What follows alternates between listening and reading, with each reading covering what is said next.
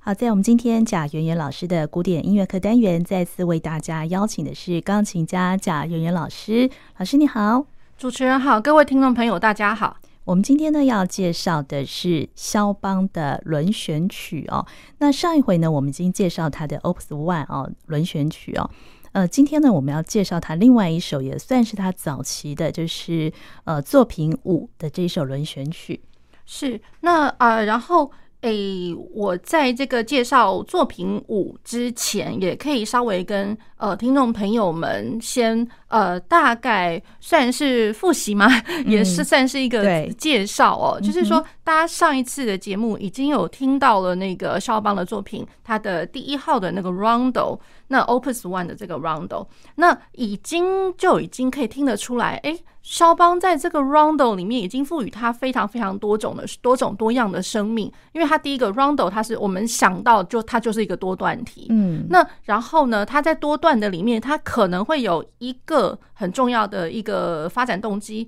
或者说一个主题，或者是说一个到两个，对，那又或者是说它除了这两个之外，可能中间还有一个。呃，中段我们可能会把它讲成是一个呃大 C 段这样，因为我们如果说第一个素材是 A 段，然后如果说第二个素材它是在 B 段的话，那可能 A B 然后会再回来 A，然后或者或是回来回来 B 之类的，然后中间一定会穿穿插一个很不一样、截然不同的一个大大的段落。那我们可能也想说，哎，这个是 C 段。对，就是另外一个新的东西。然后 C 段完了之后呢，可能然后我们会回来 B 段，或者回来 A 段，就是呃，它有很多自由自在的一个排列组合方法。可是不出于就是说它其实是多段，可是可能会有固定的两个到三个啦，这样子不同的一个素材交错着。对，好，那所以这是在架构上面。可是，在架构这个里面音乐的内容，我们可能就比较少去提及到，因为其实，在呃，比如说以前巴洛克时代，好了，巴洛克其实不是没有 rondo，其实在他的那个呃 Bach 的他的 dance suite，他的 partita 里面就曾经有过他的第二首里面。呃，partita 它里面就有一个 rondo 哦，对，只是说我们以前看到那个 rondo 真的，你知道也是在这个原理，可能 A B A B 或是 A B A C 之类的，对。那可是再怎么样都是短短小小，也不会特别再去探究说它里面的内容是什么。一路到古典时期的时候也是如此。嗯那不过古典时期我们可能听到一个比较长一点 rondo，可能就是就是 Beethoven 那个呃 Opus 一二五那个 O 呃 The Lost Penny，就是我们失去一分钱的那个愤怒。The Arrange 就是，呃，它的那个主旋律是滴滴滴答答滴滴啷滴啷 C 瑞瑞嗦嗦 C 滴啷滴啷滴滴滴滴滴这一首。好，那其实它也蛮长的，我老实讲。所以自从贝多芬他的这一首，嗯，看起来颇长的 Rondo，然后他可能真的就比如说每一个不同的段落有不同的性格，加上他的。调性上面一定也是会有一些不一样的氛围，这样子。好，那一路到了肖邦，那上一次呃应该有跟各位提及过，诶，他的那个 Rondo 不凡的地方，其实就是嗯，他除了这个架构，这是我们大家所熟知的之外，它其实里面穿插了一些，比如说舞蹈的元素，那或者是说它里面有一些夜曲。夜曲，比如说啊，呃，就是歌唱性的 bel canto 的这种主旋律，嗯、那又或者是说，你可以把它讲成是夜曲 aria like，或者是说它它就是歌剧元素在里面。嗯，对。那所以了，就是呃，肖邦他已经在第一首展示出他的不凡。那更尤其就是说，除了在这个 rondo 里面，肖邦不管在什么样子的曲类。我要特别讲的是曲类，你可能不能去去啊去盼望的，就是说哦，它这个曲类里面可能就是这个东西啦，就是我觉得他们不能画上等号。比如说像我们之前呃听过的 Bolero 好了，那 Bolero 的话，那大家想说哦，反正它可能也是一种呃像是舞蹈类的，然后它也是多段体，可是你没有想到就是哎，它可能有一个开头 Introduction，然后它也没有想到就是说哎，它怎么好像。里面听起来怎么是波兰舞曲啊？我如果没有特别跟你讲它是 Bolero 的话，哎，你会特别就会特别去想说，呃，好像是不是它的另外其中某一个 Opus 的那个 Polonaise？嗯，对，所以就是肖邦他已经习惯在他他的这个种类哦，就是说曲种里面去加了各式各样不同的花样。嗯，那所以第一个 roundo 你会听得到就是有歌剧的素材了。嗯。那我们现在回过头来，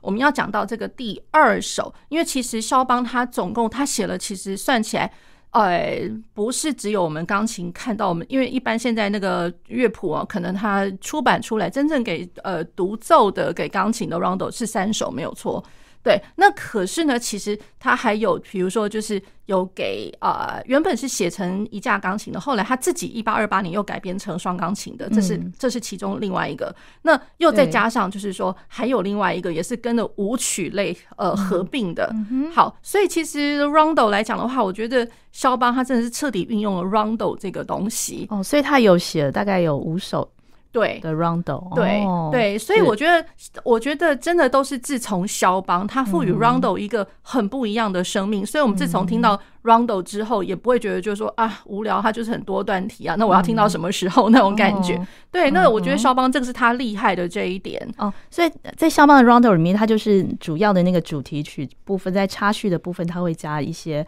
呃，比方说波兰舞曲啦，或是其他的元素进来这样子，是的，是的。那尤其是舞曲类，嗯、那更何况，因为呃，我们自己想一想，可能也会想到说啊，原来因为 Rondo 的话，因为它的。它的架构本来就也不是说那么严谨到，因为你可能没有办法说你用多样的素材去套在奏鸣曲体上面，嗯，对，那你也很难去说，就是我用多样的素材，然后去套到三段题或是复合式三段，复合式三段题比较有可能啦。可是如果是一个简单三段题来讲的话，那真的是不够用，对，所以我觉得肖邦这一点真的是真的是蛮蛮厉害的，对。好，那所以呢，我们今天要介绍的是他的第二首 Rondo。第二首 Rondo 它是呃作品五，那然后它有一个标题叫做 Rondo alla Maure，然后它是一八二五年到二六年的。嗯、那就想说，哎，Rondo 为什么还还套上了？那我就直接叫 Rondo Number Two 就好了。我为什么还要套那个标题呢？也就是说，它这个标题是呃马祖卡马祖尔卡风味的 Rondo。嗯，所以这里面也融合了马祖卡马祖尔卡。对，所以，我们为了要听肖邦的马祖尔卡，不是只有说你要去找到他那一套的马祖尔卡来听马祖尔卡，而是说你可以在这个 rondo 里面也听到了马祖尔卡。嗯，好，那什么叫做马祖尔卡？那我可能就先要跟听众朋友们介绍了。那么马祖尔卡，大家先想想看。它会是宫廷的东西吗？还是它是民间的东西？应该是民间的舞蹈是吗？呃，对对，它其实是一个民间，嗯、就是在波兰呃民间的一个呃一个舞蹈哦。那它可能就是呃有几对几对的，就是就是男生女生这一对一对的，那可能就会有好几对。那它可能会呃组成一个就是像圆圈般的一个就是队伍哦，然后呃跳舞的一个队伍。好，那然后呢，这一般来讲。它呃，它是三四拍或者是三八拍。那然后呢，它有一个很重要的一个特点，它的舞蹈的呃重拍，嗯呃，不能讲说它的重，我们因为我们一般想想来的那个三拍子的重拍一定是第一拍嘛，对。那可是并不是说我的第一拍就不重要了，而是说它除了第一拍重要之外，我还再加上了第二拍也重要。对，第二拍，所以呃，我们以前有学过，或者说我们讲过的第二拍重要，可能比较都会是 focus 在它的呃慢呃，比如说呃，我们以前有学过呃 Bach 的 Sarabande，它这个是慢的，可是我的第一拍重要，我第二拍也跟着重要。那我们现在是来的是一个。呃，当然，我们我们用马错尔卡跟那个 s o r b o n 来比的话，当然马错尔卡会比较快，更何况它是三四拍或三八拍，三八拍那更快。嗯，对。那所以可我们可以来讲说，它是一个快快的种类的那个呃曲种，呃舞蹈的曲种，然后它一样就是说它有呃一个特殊的点，重拍也有在第二拍上面。嗯，对。那所以它它它它，那有的时候呢，呃，我觉得在。呃，肖邦他的马错尔卡，如果说他的套曲的那个马错尔卡，还可以听得到，就是除了一二一二之外，有时候可能一二三一二三，那个第三拍会觉得，哎，这也挺特别的。就第三拍好像，呃，他不会马上，呃，因为第三拍我们一般熟知应该它是弱拍嘛，那弱拍我可能马上就要落到下一个小节第一拍，嗯，那所以有的时候在肖邦马错尔卡里面，除了第二拍重要之外，它的第三拍要不也重要，而且就是说它的。第三拍不会马上去落到下一个小节的第一拍，嗯，对，所以我觉得这个拍点，然后还有它的那个重心是一定要好好去拿捏的。嗯、所以第二拍重拍，那第三拍也是稍微重一点，这样对，稍微重，也就是说，我第三拍绝对可能不会是弱拍啦。哦，弱拍的话，我马上一定就会有点像是下一个小节第一拍的先线，也有也说不定。对，那或者是说，哎，那我一个句子的尾巴如果落在第三拍，呃，那我还真的就给它就是掉下去了那种感觉。对，所以就是说，我觉得肖邦他有这一点哦，就是他的第三拍有的时候。我觉得颇不凡的。我我如果重拍落在第二拍，已经很不凡了。那就是说，我的那个方向好像哎，去特别去呃凸显在第二拍。那可是第三拍如果也加重的话，那就表示我可能整个乐曲的方向我是一直往前走的哟。它有的时候会是哒哒哒哒哒，那就是你不会在第三拍它稍微停顿或者说稍微重的时候。你就会想要顿下来，嗯，对，我觉得顿下来的话，那整个乐曲或者整个乐句就死掉了。它那那它跟我们原本的那个弱拍掉下来有什么不一样？对，所以有的时候我甚至觉得它是一个吊你胃口。有时候它可能是 moving forward，可是就是说往前走，可是又不是走的那么快。嗯，对，所以我觉得就是在演奏舞蹈的舞舞曲类的东西的时候，这个一定要先去注意到，对，否则我们在演奏的话，那三拍子那。我圆舞曲跟其他的三拍子舞曲有何两样？嗯，对，所以这个是我才想说，哎，一定要跟听众朋友们先介绍什么是马祖尔卡这样子。那马祖尔卡的第二拍跟第三拍都有点都是重，对，尤其就是说一开始最最早就是最鲜明的特征就是它的第二拍一定重，对。可是第二拍重的时候，并不表示我的第一拍就不见了。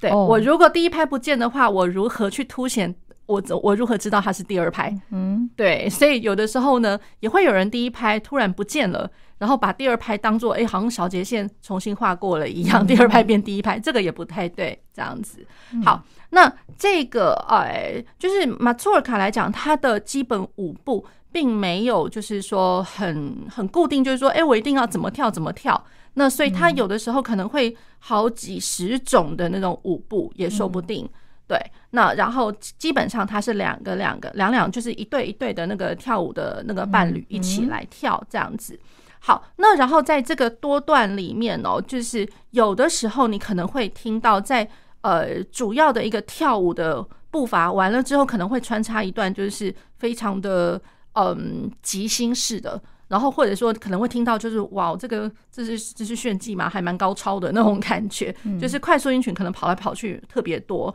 所以它是蛮高度的，就是去发展它的即兴。所以我觉得马错尔卡来讲，其实它会是一个还蛮好发挥的，不管是说在呃舞蹈的特殊性之外，甚至就是说在表演的技术上面，对我的我的技巧上面，可能也会是一个诶可以很好发挥的一个躯体，然后。嗯，然后他可能就是，嗯，怎怎么讲呢？就是他其实是算是一个历史悠久的一个一个舞蹈，对，一个曲种。那然后最初最初，其实我们在十六世纪，也就是一五几几年的时候，就已经可以看得到，就是说在呃波兰，尤其是它的那个东边，或者说东边中间一点点那个地理位置上面，对，比较偏东边的，所以。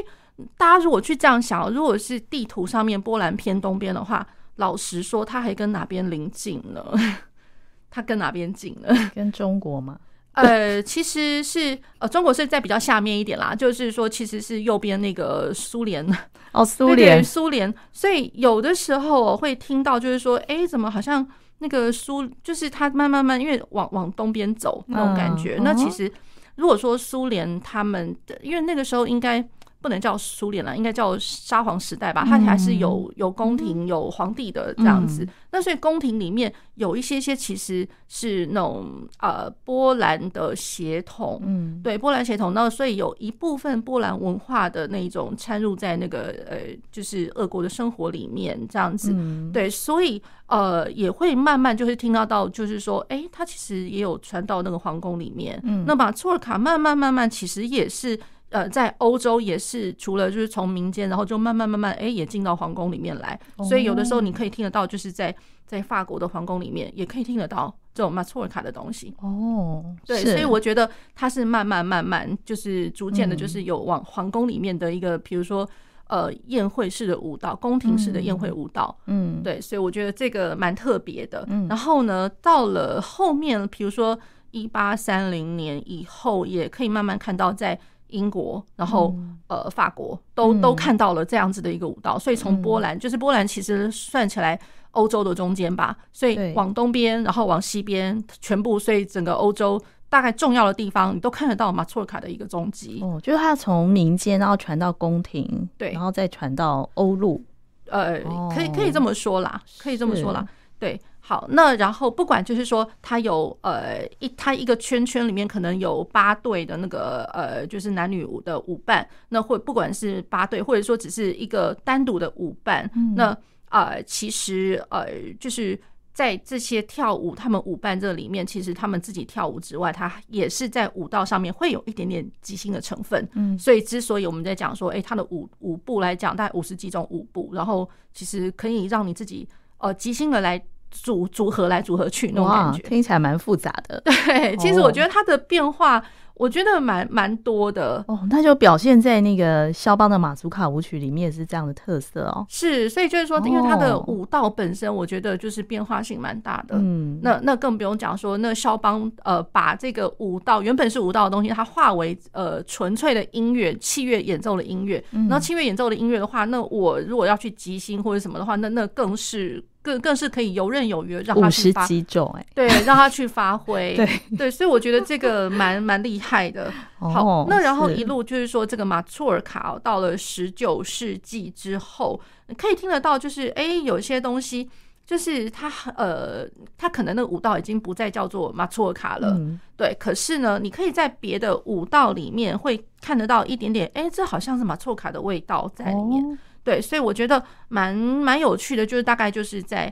呃十八世呃就不一一八几几年，十九世纪啦，一八几几年开始，对，那这个会看得到一些些不一样。那比如说呢，还会看得到稍微再慢一点点，有一种舞步叫做呃，就是 Kujaviak 这个这个舞蹈。还有呢，这个是比较慢一点，稍微呃舒缓一点的。那然后再来另外一种舞蹈，是一个比较活力满满的，叫做呃 Upper-Rake。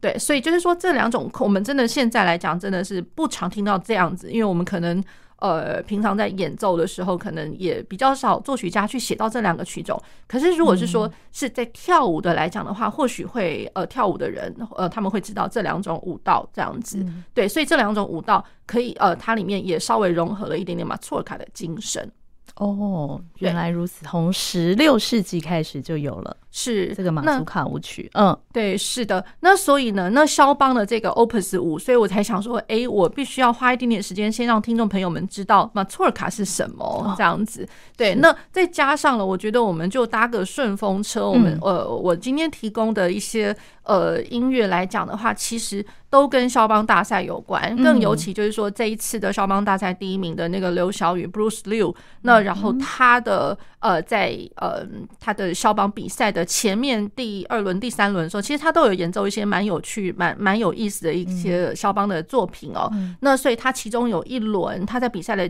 其中一轮，他就提，他就有弹了这一首，就是 Rondo alla Mazur，呃，就是说马祖尔卡风的 Rondo，然后是在一八二五、二六年的那个时候写成的。那我们可以先来听听看那个 Bruce Liu 他的他的录音。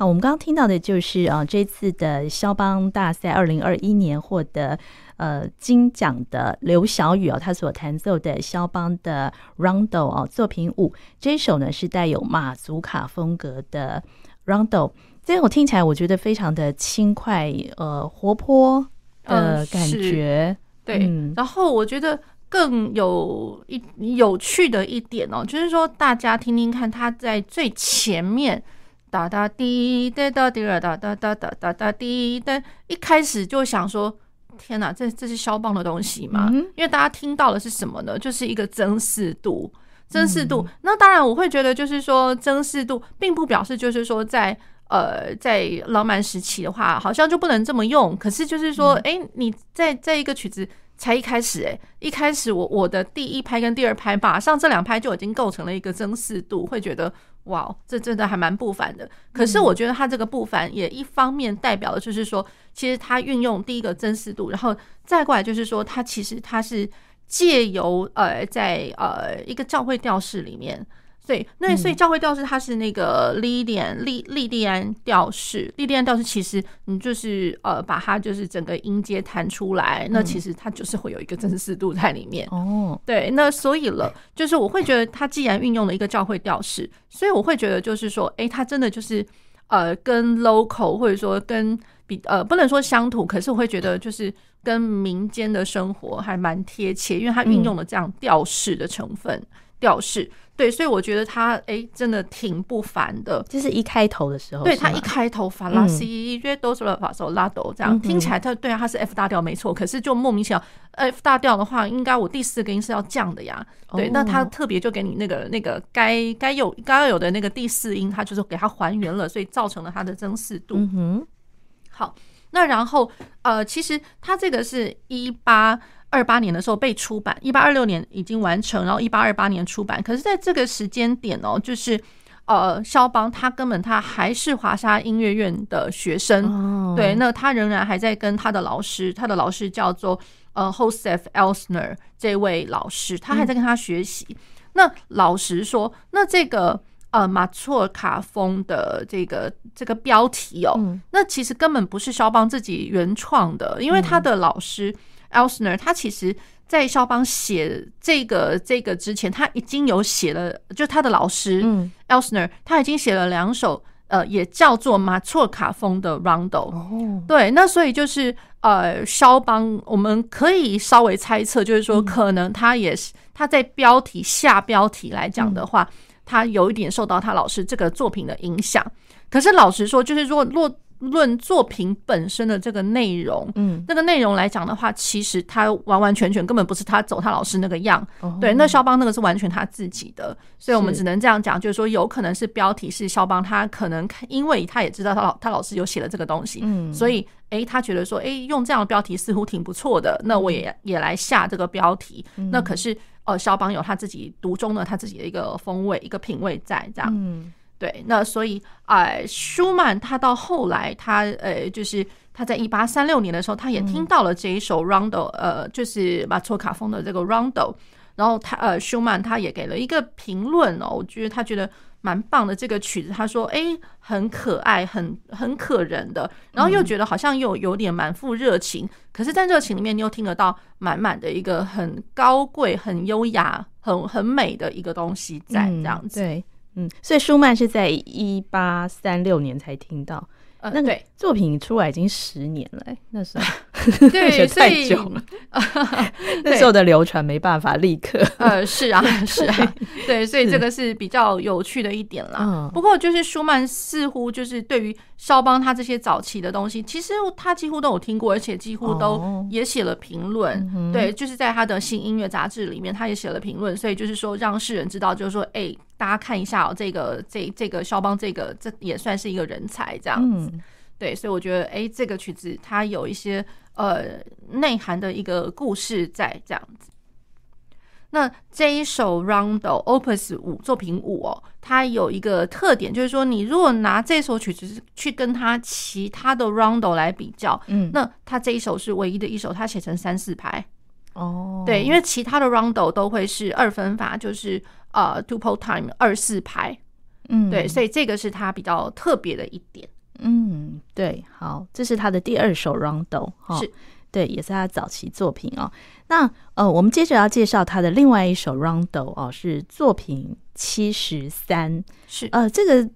这个作品的年代就间隔蛮久了，是吗？呃，其实不然哦，然是这样子，哦、就是说，为什么会我会把它提提前哦，是在这个就是在 Opus 五之后就先提到这一首呢？嗯、那所以如果听众朋友还记得的话，就是我之前有曾经提过，就是肖邦的那个作品的编号，嗯、作品 Opus。其实如果肖邦作品 Opus，它在大概六十六到七十几七呃七十三或者七甚至更后面的，嗯、就是这这一段期间，这这几个呃作品标号来讲，其实并不是那么真正遵照着他的作品完成的年代来说，嗯、而是说有有这么几首，就是后来被找到。那所以他没有办法在呃肖邦生前，或者说肖邦呃他是呃死后没多久就被出版出来，而是说后面才被找到，才又被出版出来。那可是我前面大家已经都已经熟悉了我们之前的 Opus 那些标号，总不可能我再重新排列 Opus 嘛？对，那所以他只好就往后面再去类似是补遗的一个概念哦，也就是说他这个是在他身后的一个一个被找到被出版的一个作品，所以就是 O 被标上了 Opus 七十三。其实。他的呃作品完成年代是一八二八年，哦，也就是说，其实根本这个呃肖邦他也仍然还在华沙音乐院的时候当学生，哦，是，对，所以他学生时期已经写了不少不少，就是非常的我觉得很灿烂，然后技巧也不得了的这种曲目哦，对，而且他因为毕竟还是学生嘛，所以他还有老师带着。对，所以就是他写这些东西的时候，其实都不不是说呃老师就不管他了，其实老师还是多少有哎看大概稍微调整了一下，或者说看过一下他的这个作品。对，所以这个是肖邦大概在十八岁的时候写的。然后他一开始写的时候呢，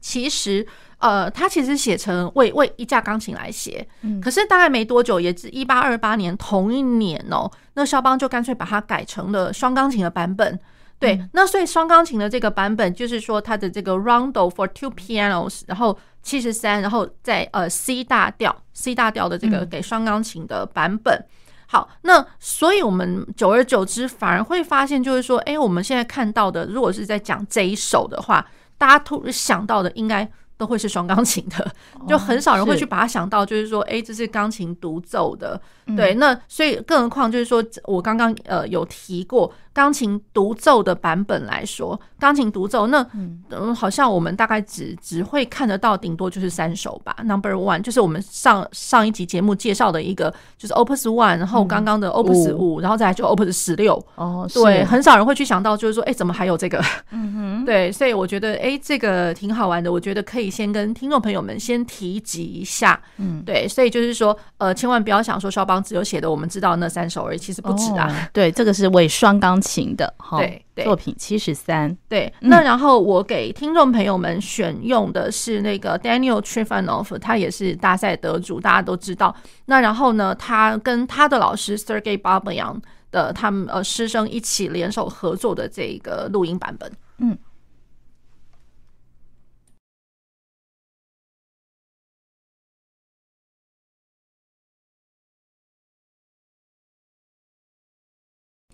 那，我们刚听到的就是呃，肖邦的 Rondo 作品七十三哦，这一首呢是在他身后才被找到的哦，所以作品的编号比较后面，但他创写作年代呢，其实也是在早期，在一八二八年，就肖邦还在华沙音乐院学生时期所写的哦，C 大调为双钢琴所写的一个 Rondo 哈、哦。那这首这首作品呢，其实嗯，它的长度其实也蛮算长的，对对。哦，八九分钟的长度，对对对，嗯、对呀。那所以就是说，呃，大家听到刚刚这一首呃 C 大调的这个双钢琴的这个 Rondo 的作品啊，其实老实讲。一点都不简单，oh. 一点都不简单。所以就是说，可以想象一下，就是两位呃钢琴家都需要，就是除了绝佳的默契哦，那当然就是 Trifonov 跟他老师，我觉得真的不用说啊，这师生的情谊这样子。Mm hmm. 对，那然后加上师生两个都非常非常的厉害，嗯、mm，hmm. 对，然后更何况他的老师其实教呃教出来的有名的学生不是只有 Daniel Trifonov 而已，因为 Babayan 他其实现在目前来讲也是。呃非常非常有名的，在在 Cleveland 音乐院里面。嗯、对，那大家如果说去那个学学校就读的话，其实大家第一个应该会想到，就是说你应该就是 Go for Bob Young。对，所以很多都是他的学生这样子。包没有，我如果没记错，他有来过台湾，而且胡静云也是他的学生。哦，真的、啊？对，哦，是，对对对。所以我觉得，呃，这个这一点大家可以稍微就是认识一下这样子。嗯、好，嗯，好。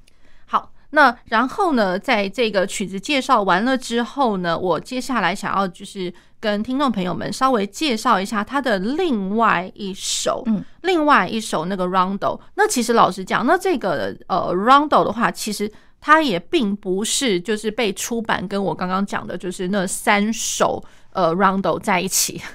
对，所以它这个是 Opus 十四。对，哦、呃，对，大家刚刚听听我们在讲的时候，哎，有一个 Opus One、Opus 五，然后 Opus 十六，然后哎，什么时候冒出一个这是什么东西啊？这样子，这个十四也不是为钢琴独奏写的，对，其实它是为钢琴跟一个乐团，哦、为钢琴及乐团来完成的一个。是然后可是呢，它也是 Rondo，嗯，它也是 Rondo，所以我觉得就是呃，可以跟听众朋友稍微提及一下哦，就是说。呃，有呃，大家应该是真的一定要记得，Rondo 其实它有非常多表现的形式，更尤其就是说这样子的一个框架，你交给了肖邦，他真的就是把这个 Rondo 哦发发发挥成一个大家想都没想过，我好像还蛮好发挥的一个一个曲种这样子，比起其他的 Sonata 或者说比起其他的曲种来讲的话，这似乎是更好发挥，更何况就是说。呃，我们平常在想到，比如说 Nocturne 的话，那我们可能很容易就会觉得说，嗯，Nocturne 它就是一个既定形象，嗯、对。那或者说，哎，我写成 Waltz 的话，那肖邦的华尔兹，对啊，也是既定形象。然后或者是说，你在他的 Polonaise 也是一个既定形象的东西，嗯嗯、那反而是 Rondo，哎，好像。它有什么形象吗？没有，就是就是架构而已。嗯，对。那所以就是说，反而肖邦可以在这样子没有既定形象的一个曲类里面，他去做到了很大的发挥。嗯，做很多的变化。对，所以有了这个舞蹈式的发挥，更何况还有就是除了舞蹈之外，我的钢琴演奏技术的发挥。更何况就是说，这个他发挥的时候，其实都是在他学生的时候，所以大家就会知道，就是说，哇，肖邦是有多厉害这样子。或者写成双钢琴，或是跟乐团的搭配这样子。对对，那而且就是说，它跟呃乐团搭配的东西，老实讲，也不是只有这个 Opus 十四是最早。那早在就是说，呃，他的另外一个作品就是是一个呃主题与变奏。那我们之后的节目会跟听众朋友提及，就是他大家有知道那个弹簧这个歌剧嘛？嗯，那弹簧歌剧那中间有一段非常有名的一个段落叫做“你那冰冷的小手”。嗯，对，那所以那个是 Opus Two，它写成。是钢琴跟乐团，然后是主题与变奏曲。哦、那所以钢琴跟乐团其实，在 Opus Two 的时候也出现了。对对，所以就是肖邦在他很早早年学生时期的时候，已经做了各式各样的一个发挥。嗯，对，所以我觉得这个可以跟听众朋友稍微呃分享这样子。嗯，好，那这一首哦，就是 Rondo à la Krakowiak 然后作品十四，一八二八年的时候写的，它还有个标题是不是？对，Cracovia 就是呃，Rondo 大家都知道嘛，对，呃拉呃就是 Krakowiak 的一个风味的 Rondo。那 Krakowiak 大家都想说，哇，这又是什么东西啊？这样子，对对，其实它是舞蹈，而且 Krakowiak 这个才，我老实说，这个才真的就是最最最最原汁原味，就是。在那个波兰，它的一个原汁原味的一个最最可以代表它民族性或者说民族风味的一个舞蹈。哦，对，那更何况就是说你跳这个舞蹈的时候，其实它是有一个制式的一个，你一定要穿成某一种就是服装啊，那个那个服装哦，就是说里面可能会带有，比如说。呃，孔雀的那个羽毛，啊、然后它的那个帽子啊，红色的帽子，嗯、然后可能上面就有一点，嗯、就是有点稍微小尖尖的这样子。对，那然后呃，女生的话，可能呃，我觉得这个女生的那服装可能比较好认啊，就是说她呃是就是。呃，不能说是宽裙，可是就是说你在跳的时候，它那个裙裙摆是整个会飞起来，宽宽宽的。嗯，对我就是真希望跟 可以跟听众朋友看这个看到那个图案的那个画面哦。现在找得到那个影片吗？或是呃，影片其实都可以，其实可以。就是说，如果是大家直接上网去查那个 Krakowiak Krakowiak 这个字，那一定马上就是说他们穿着那个服装就会跑出来，然后再来就是加上就是一些就是呃跳舞的影片，其实都找得到。它有没有中文的那个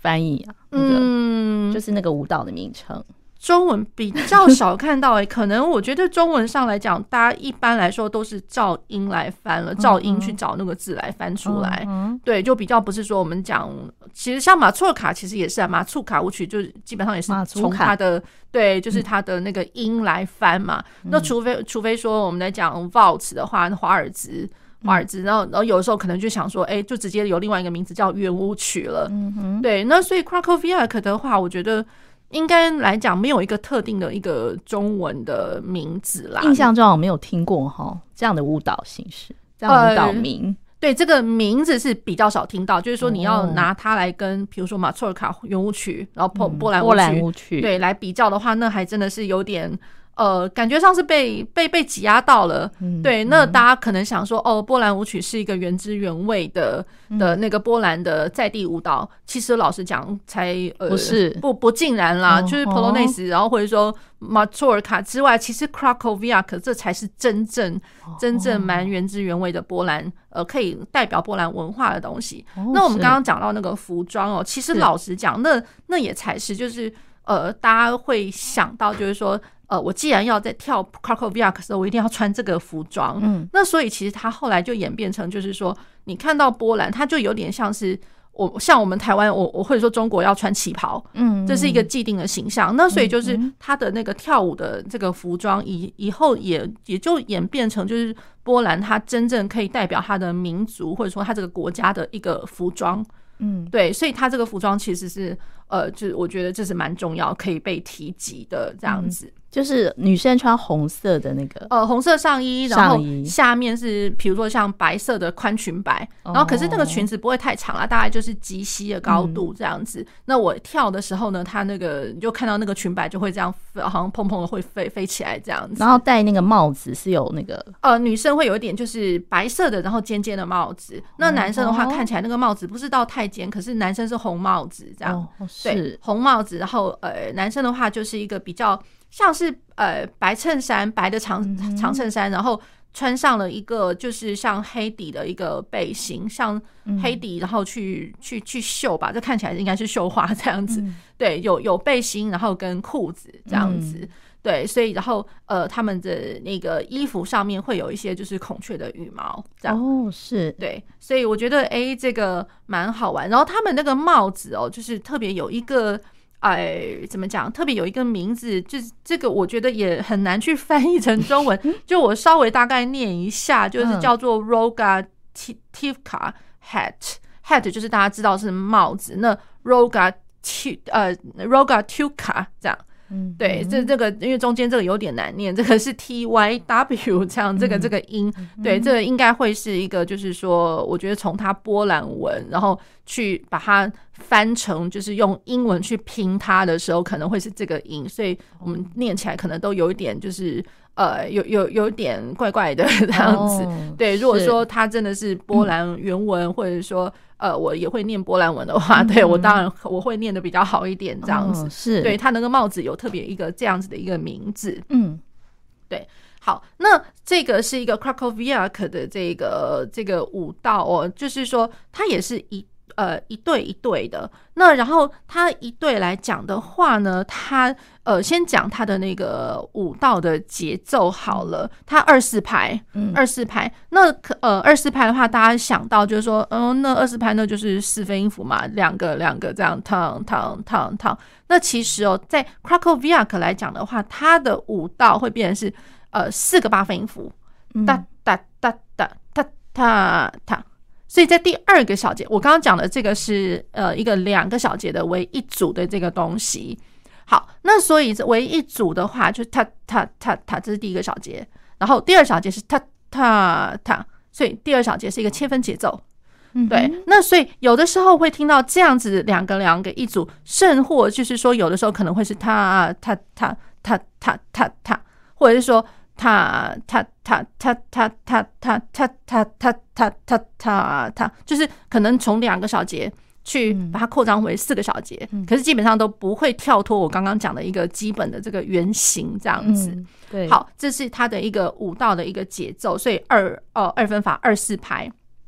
那然后呢，它会是有由一个就是。呃，像是领跳的，嗯，领领跳的一个一个人哦，而且那个基本上都会是男生领跳的。然后他可能他就是朝着，就是在跳的之前呢，他就会朝着，因为他一定会有一个伴奏的一个像是小型的一个呃乐团，那他会跟乐团的人，就是他稍微领唱，领唱 A 这一段旋律。然后这段旋律，然后他也甚至他也就是领着一个，就是说，哎，这个这一段我要怎么去跳？这样他就交给乐团，然后他们自己自己去发挥。所以乐团会根据呃他唱完之后，乐团就跟着他，类似就是我可能先演出一段，就是跟跟着他一样的那个旋律，然后旋律完了之后，再来就是开始自由发挥了吧？可能就就会是有点就是呃，就是在即兴这样子，乐团也也稍微即兴一下。对，所以就等于说会有一个人领着，然后不管是说他的旋律来说，或者是他的舞舞步来说，那然后这个男男生他跳舞的话，他领着，然后跟他一组的，然后甚至在他旁边的那一组的的人，他就会跟着就是去呃去 follow，就是说可能就是去模仿，然后再来就是一个跟着一个，一个跟着一个。好，那一个跟着一个，他这样完了之后呢，慢慢慢慢，那这个领领跳的这个人，他会就类似也是带着大家，就是围绕成一个圈圈，然后圈圈，然后他他一开始他等于就是说我先。呃，拖就是他，呃，因为一开始他是跟着那个就是乐团嘛，那就是他在乐团的旁边，那所以他领着大家跳舞，跳跳跳到最后呢，呃，大家就跟他成为一个列队，然后问题是他要领着大家成为一个圆圈圈，嗯，所以他又去领的就是说，哎，我又回绕回回来绕在那个呃乐团的小乐团的旁边，这样子，对，就是这样子绕成一个圈圈，再这样子跳。嗯，就是以圆圈的那个那个行进的方向在跳舞这样子，对对对，然后有一个领男生的一个领领跳者，对对对，哦、那然后他算算是一个感觉上就会是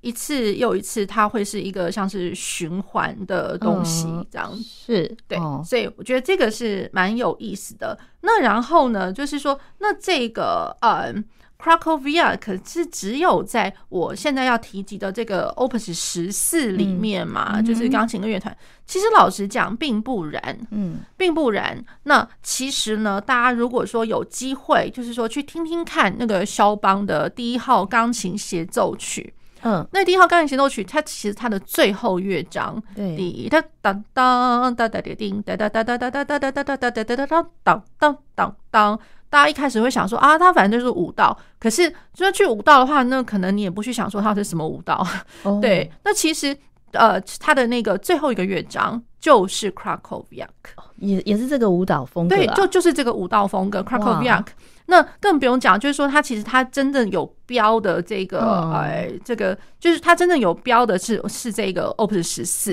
那可是大家就要知道，就是说像协奏曲的最后那个第一号协奏曲最后一个乐章，它其实是是 Krakowiak。可是当然，他不会在第一号协奏曲它的标题的旁边就写一个 Krakowiak，他不会这样写。对对。那然后更不用讲，就是说其实老实讲。呃，在他的呃，我们前一集节目介绍的那个 Opus One，、嗯、那他只差他也没有写说他是什么什么风格，因为其实老实讲，他的风味真的太多了。嗯、对，那可是他的一开始，呃，咚当当当当当当当当当当，这是四个小节的 Introduction，、嗯、然后再加上哒哒哒哒哒哒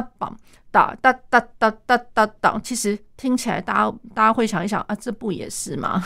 嗯，对，这不也是吗？Krakowiak，对，所以我会觉得，就是说，肖邦其实他会运用这些舞蹈元素，而且这舞蹈元素串来串去，在不同的曲类曲种里面，真的无所不在。嗯，对，所以我觉得，哎，这个舞曲之于肖邦来讲的话，是真的绝对是可以很具代表性的。就是说，呃，在肖邦其他的曲类曲种之以以以内来讲的话，这是比较代表的。嗯，对，所以我们要能够听得出来，他是用哪一种舞蹈，要对那个那个舞蹈的那个。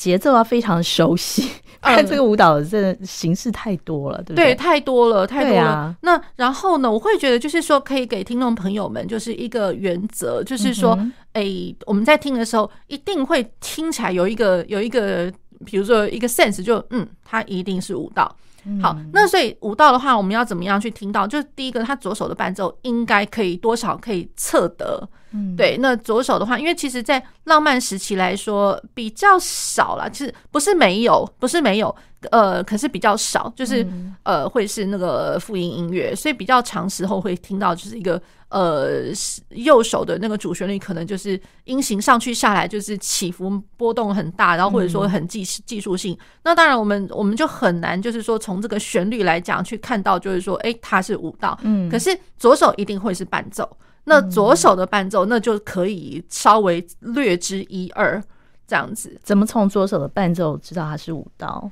嗯，比如说他呃舞蹈，他一定会有一个重心，那我只要去抓到那个每一拍的那个拍点的重心，然后多少就会就可以知道。如果说他的拍点就第呃就是这样，第一个拍点重心，第二个就是说呃我可以看到他是拍号，他的二四拍，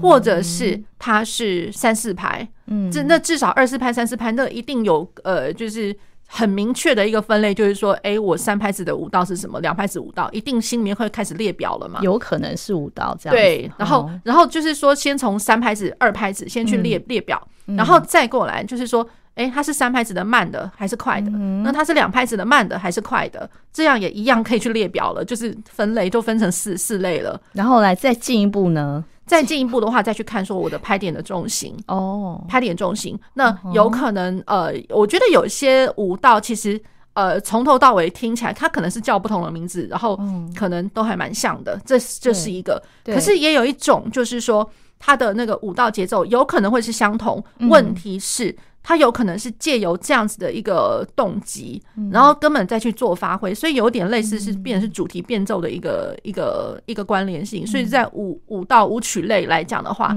它会有这些变化。有可能它会是一个很单纯的舞舞曲，嗯，然后只是说就是呃重要的舞蹈，那再去加上呃即兴发挥。可是也有可能会是像是主题与变奏。嗯，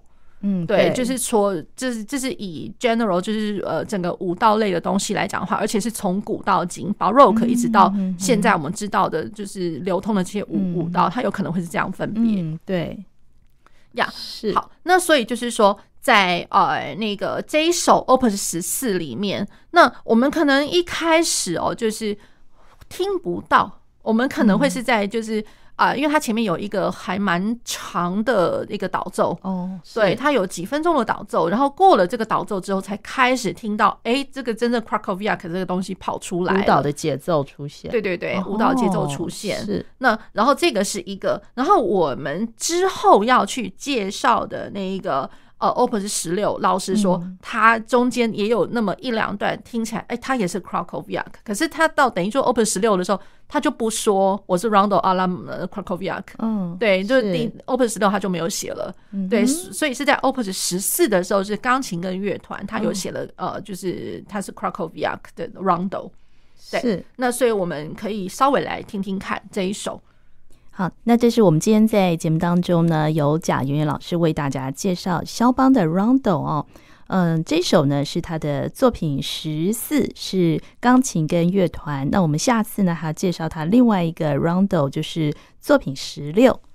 是，那所以这个作品十四哦，大家也仍然要记得，他是在一八二八年的时候写的哦，嗯、他还是华沙音乐院的学生，然后呃，他老师还是那个后那个 Joseph Elsner。对，这个真的就是在他非常早期，一八二八年的时候，因为肖邦他一八一零年生的嘛，所以这也才十几十八岁哦，对啊，天哪，很很小的时候的一个作品。对，那然后他，我觉得就是说，除了 Krakowiak 之外呢，因为他加上他其实有有 quote 的一些就是。一些东西啦，就是我们听到那个呃旋律来讲的话，它是一个 quotation，呃，就是说我我去框了别人的东西，然后我拿来我自己的东西来用一用，然后我再改稍微改写一下，所以你可能会听得到呃有那个 Paganini 的 Capricci 第二十四，对，就是 Capricci 的一一小点那个东西，然后再加上就是说，哎，那个在他的那个。这个 Krakowiak 哦，这这个的它的最后结尾，嗯、像我自己在听的时候，我想啊啊，我现在是在哪一个时空啊？那种感觉。结尾是什么感觉？呃，有听到一个就是呃，从上面到滴答滴答滴答滴答滴答的，然后我就想，呃，这什么东西？这好像是他自己的别的别的作品的东西跑来，有点像是他的练习曲的一个